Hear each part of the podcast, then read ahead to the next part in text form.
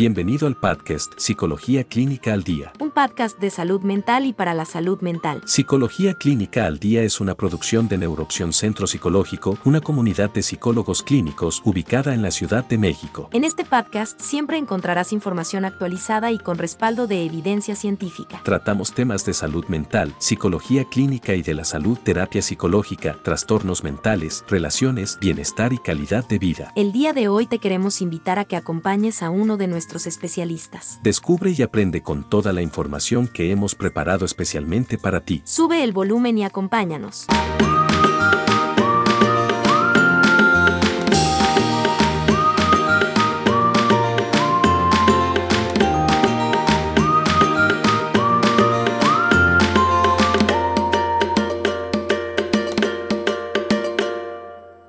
¿Qué tal amigos? ¿Cómo están? Bienvenidos a un episodio más de Psicología Clínica al Día.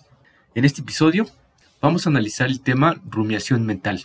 Pero antes de iniciar con el tema, déjenme recordarles, como siempre, invitarlos a que se suscriban a nuestro canal, a que valoren nuestro contenido y a que compartan con nosotros sus dudas, comentarios o sugerencias.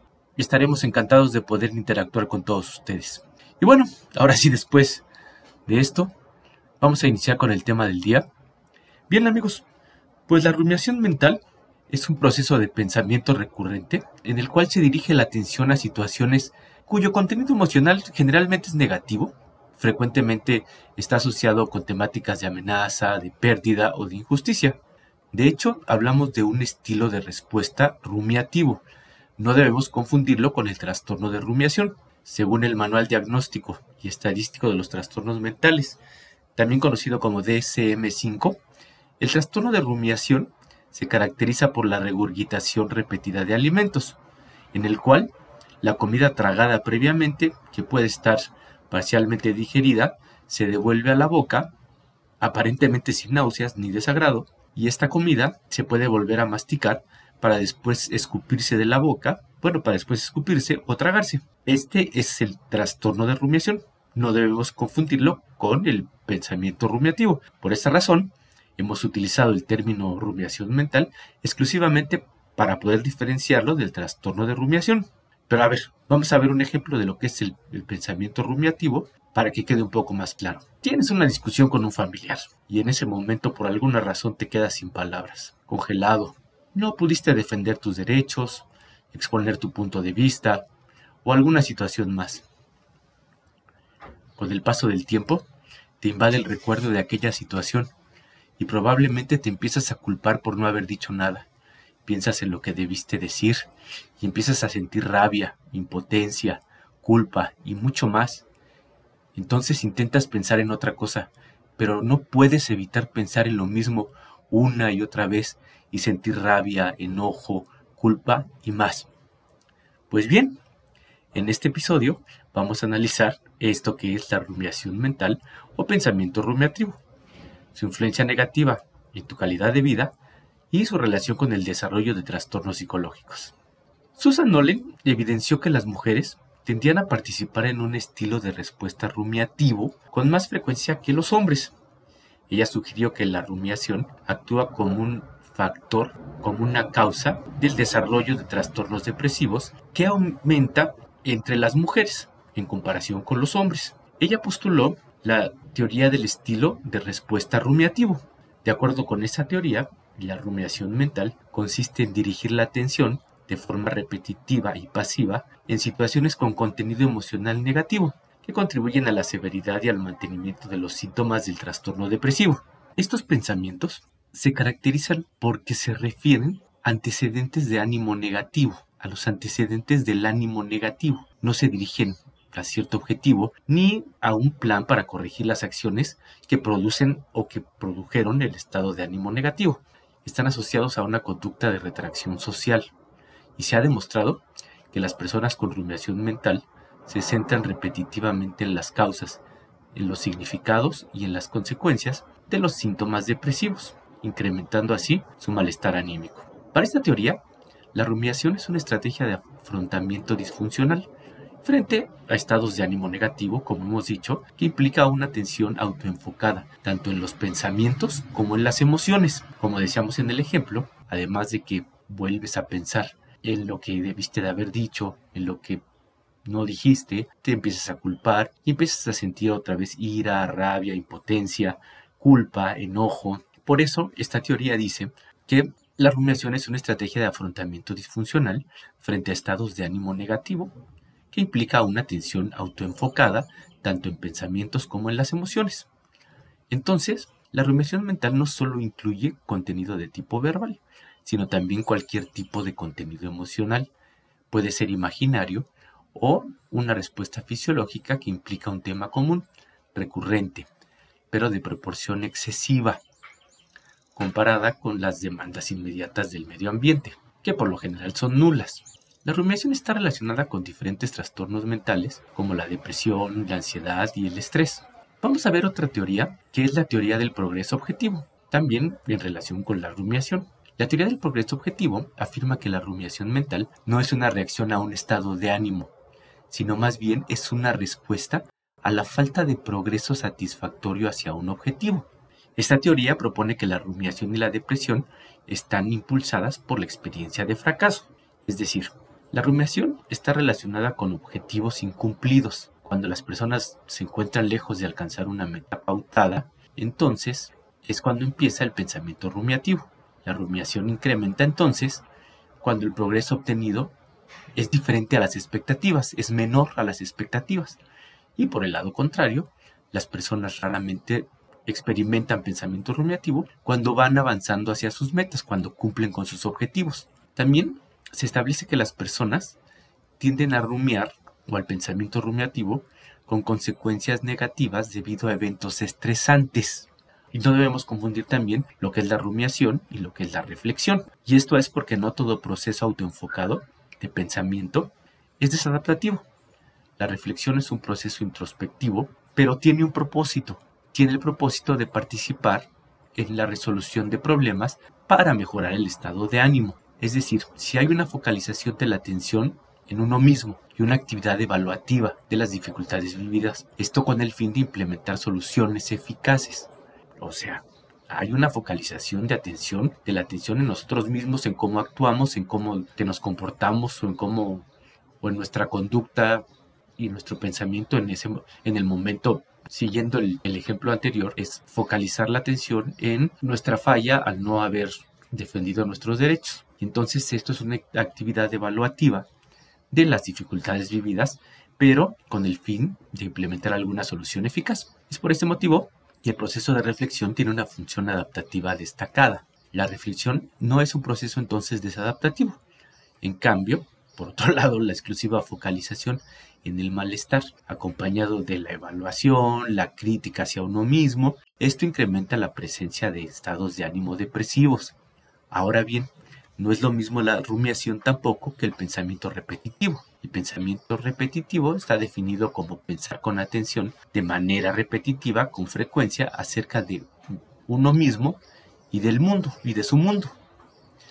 Pero el pensamiento repetitivo puede incluir respuestas, respuestas cognitivas, respuestas este, de pensamiento, tanto adaptativas como desadaptativas. En una revisión de diferentes estudios que se elaboró, se propuso un modelo para la diferenciación de las formas perjudiciales y útiles del pensamiento repetitivo. Los resultados de este, de este estudio destacan que el pensamiento repetitivo varía en tres dimensiones, su valencia, su contexto y su nivel de conceptualización. Según los investigadores, la rumiación mental tiene una valencia negativa y se produce en un contexto negativo y se caracteriza además por un nivel abstracto de conceptualización. Ahora bien, también debemos dejar claro que no es lo mismo rumiación y preocupación. Al igual que la rumiación, la preocupación es también una forma de pensamiento negativo. Es una característica del trastorno de, la, de ansiedad generalizada y la preocupación se ha definido como una cadena de pensamientos e imágenes negativas y relativamente incontrolable, referidos los pensamientos a situaciones cuyo resultado es incierto. Diversos enfoques teóricos conceptualizan la preocupación como una forma de evitación, como una forma disfuncional de resolución de problemas, o también como una actividad de afrontamiento, y se ha relacionado con la intolerancia a la incertidumbre. Existen claras similitudes conceptuales entre la rumiación mental y la preocupación. En ambas se presentan cadenas de pensamientos negativos, evidentemente repetitivos e intrusivos. Sin embargo, los estudios han demostrado que los contenidos de la preocupación y la rumiación son distintos. Los pensamientos acerca de la preocupación a menudo se centran en el intento de resolución de un problema y tienen una orientación hacia el futuro, mientras que la rumiación o el pensamiento rumiativo o los temas rumiativos están más vinculados a situaciones, digamos, de pérdida o de fracaso, y están centrados en el pasado. Sin embargo, otros autores unifican ambos procesos. También plantean que el pensamiento negativo repetitivo se caracteriza por dirigirse a problemas actuales, pasados o futuros, o experiencias negativas pasadas o previas. Estos pensamientos muestran tres características fundamentales. La primera de ellas es que el pensamiento es repetitivo. La segunda de ellas es que el pensamiento es intrusivo. Y la tercera es que el pensamiento es difícil de modificar. Ahora veamos cuáles son los efectos negativos de la rumiación. Diversos estudios han demostrado que la rumiación afecta negativamente tanto el estado de ánimo como la memoria autobiográfica, la autoestima y dificulta la resolución de problemas. También los efectos negativos tienen relación evidentemente con la ampliación o la amplificación de los pensamientos negativos, las predicciones negativas acerca del futuro, la interrupción del procesamiento para la resolución de problemas, la interferencia del afrontamiento activo, el mantenimiento y la potenciación de los estresores negativos, la disminución del apoyo social a largo plazo, entre otras. Veamos ahora cuáles son los trastornos mentales relacionados con la rumiación. Bueno, el principal trastorno psicológico relacionado con la rumiación es la depresión. Está íntimamente relacionado. También el trastorno bipolar. Las personas presentan un estilo de respuesta rumiativo, especialmente cuando pasan o experimentan un episodio depresivo. El trastorno de ansiedad generalizada. La rumiación incide en el mantenimiento de los síntomas de este trastorno. Otro trastorno emocional también vinculado con el estilo de respuesta rumiativo es el trastorno obsesivo compulsivo. Ahora bien, si eres una persona que sufres por el estilo de pensamiento rumiativo, seguro te estarás preguntando si hay una solución para esto. Y en efecto la hay. Vamos a ver una práctica sencilla. Lo primero que debes considerar es jamás pelear con tus pensamientos. Es decir, no intentar negarlos, no intentar no pensar en ellos, y esto es porque los estudios han demostrado que eso no funciona. Muchas veces, al contrario, resulta contraproducente. Lo que podemos hacer es usarlos a nuestro favor. ¿Pero cómo? Una práctica sencilla consiste en, cuando estés experimentando pensamientos rumiativos, anotarlos, simplemente anotarlos. Te puedes preguntar, por ejemplo, ¿realmente esto tiene que ser tan angustiante? ¿Existe otra forma de pensar? ¿Qué evidencia tengo de que esto que estoy pensando es lo correcto? ¿Realmente estos pensamientos me están llevando a algo bueno? Son solamente algunos ejemplos de preguntas que te puedes hacer para analizar estos pensamientos. Lo importante es que no pelees con ellos, que no intentes bloquearlos, ignorarlos. Simplemente también déjalos pasar, cambia el foco de tu atención. Seguramente esto te puede ayudar. Y bueno amigos, antes de terminar con el tema del día de hoy, vamos a hacer un breve resumen de lo que es el pensamiento rumiativo. Vimos que entonces que la rumiación mental es un proceso de pensamiento recurrente en el cual dirigimos la atención a situaciones cuyo contenido emocional es negativo. Frecuentemente está asociado con temáticas de amenaza, pérdida o injusticia. Vimos también que la rumiación mental consiste en dirigir la atención de forma repetitiva, pero pasiva, en situaciones, como hemos visto, con contenido emocional negativo y esto contribuye a la severidad y al mantenimiento de los síntomas del trastorno depresivo. Las características del pensamiento rumiativo son que se refieren a antecedentes de ánimo negativo, que no se dirigen a un cierto objetivo ni a un plan para corregir las acciones que producen el estado de ánimo negativo, y están asociados a una conducta de retracción social. Y bueno amigos, espero que este contenido les sirva de guía, de orientación y de apoyo como una introducción al estilo de respuesta rumiativo. Y no me queda más que despedirme, pero como siempre, los invito a que se suscriban a nuestro canal, a que valoren nuestro contenido y a que compartan con nosotros sus dudas, comentarios, sugerencias. Y bueno, ahora sí me despido.